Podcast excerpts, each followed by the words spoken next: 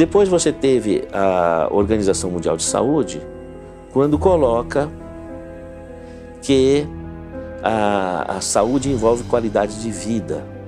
E qualidade de vida envolve mecanismos biológicos, psicológicos, sociais, ambientais, funcionais e espirituais. E a medicina precisa pesquisar a semiologia do domínio espiritual. Então, uh, se há alguma coisa que a psiquiatria e a psicologia não fizeram de uma forma consistente em termos de programa de saúde coletiva e etc., é buscar uma fórmula que agregue esses domínios, incluindo o espiritual. Então, a, a, a questão é como é que essa, isso do espiritual no domínio da saúde mental? Essa é uma pergunta. Então, a relação corpo-espírito e o espírito sobrevive à morte do corpo biológico? Essa é uma pergunta da ciência. Porque não está provado que o, que o materialismo seja a realidade existencial. Não tem um trabalho científico que tenha comprovado e batido o martelo em cima disso. Então, a hipótese do contínuo da vida, ela é uma hipótese aberta dentro da ciência. E você repensar ah, o corpo humano baseado no princípio de que ele responde aos domínios do espírito, é um metasistema que comanda o organismo, porque o, o, nosso organismo ele não está em equilíbrio com a natureza. Ele só vai estar em equilíbrio quando as células se difundirem pela Terra. Então, para você manter o organismo agregado, precisa de alguma força que agregue, e essa força, inclusive, motive a manifestação da inteligência. Então, existe um motor que faz isso, que nós vamos chamar de espírito. Faz sentido isso, existe uma heurística desse raciocínio. Bom, e como é que o espírito se relaciona com o corpo? Possivelmente molécula a molécula, átomo a átomo. Mas existiria um ponto de convergência das linhas de tensão de força da relação entre o corpo e o espírito, que seria a glândula pineal na nossa hipótese de trabalho.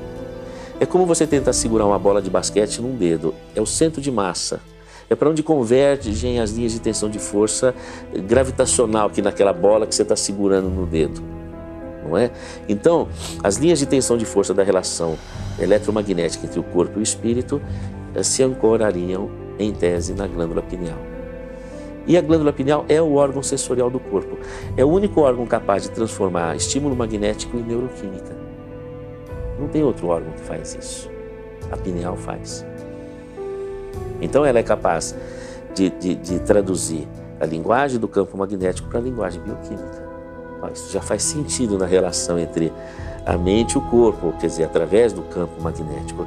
Você usa campo magnético para passar num pedágio, numa estrada, a 30 metros da porteira, a porteira reconhece que é o seu carro, checa se você pagou a conta e se você pagou, abre, se não pagou, não abre. Se uma porteira usa campo magnético para informar, imagina o cérebro, porque eu acho que a gente é mais que uma porteira.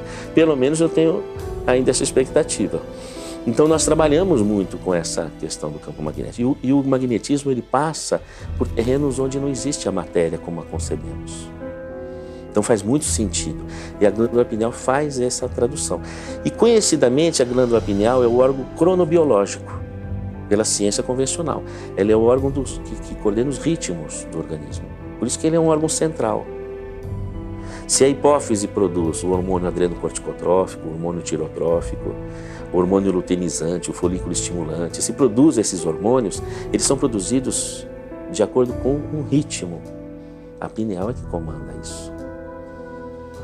A pineal comanda o ritmo, vigília e sono. O sangue a cada três meses se renova, é um ritmo. Então o nosso organismo tem um ritmo. Esse ritmo é coordenado pela pineal. Na verdade, não é a pineal que coordena, a pineal é um órgão sensorial que capta informações astrofísicas. Então, o ciclo de vigília e sono obedece ao ciclo sol, solar. O, o, o ciclo reprodutivo res, responde ao ciclo lunar. Uma gravidez tem um ano lunar. A menstruação tem um mês lunar. Isso é conhecimento tácito da medicina convencional. São chamados icebergs de comando da pineal.